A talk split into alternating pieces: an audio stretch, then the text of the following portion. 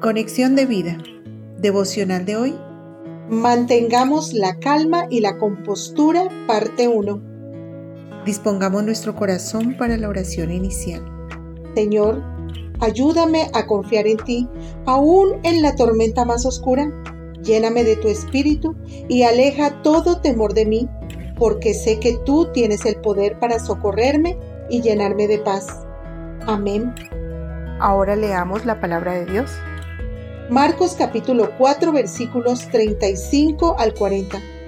Aquel día, cuando llegó la noche, les dijo, pasemos al otro lado, y despidiendo a la multitud le tomaron como estaba, en la barca, y había también con él otras barcas. Pero se levantó una gran tempestad de viento, y echaba las olas en la barca, de tal manera que ya se anegaba y él estaba en la popa, durmiendo sobre un cabezal, y le despertaron y le dijeron, Maestro, ¿no tienes cuidado que perecemos? Y levantándose, reprendió al viento y dijo al mar, Calla, enmudece. Y cesó el viento y se hizo grande bonanza. Y les dijo, ¿por qué estáis así amedrentados? ¿Cómo? ¿No tenéis fe? La reflexión de hoy nos dice, ¿Cuántas veces en nuestra vida las tormentas se desatan en el momento menos esperado?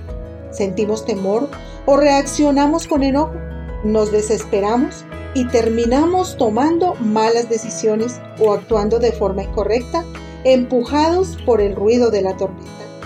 Jesús nos enseñó con la situación narrada en este pasaje a no tener temor y a conservar la calma porque Él está en control. Les enseñó a sus discípulos a enfrentar la tormenta usando la fe, pues precisamente esta tiene el poder de detener tormentas. Él nos ha dado su Espíritu Santo para que no tengamos temor, seamos valientes y llenos de amor para enfrentar cualquier situación que se nos presente.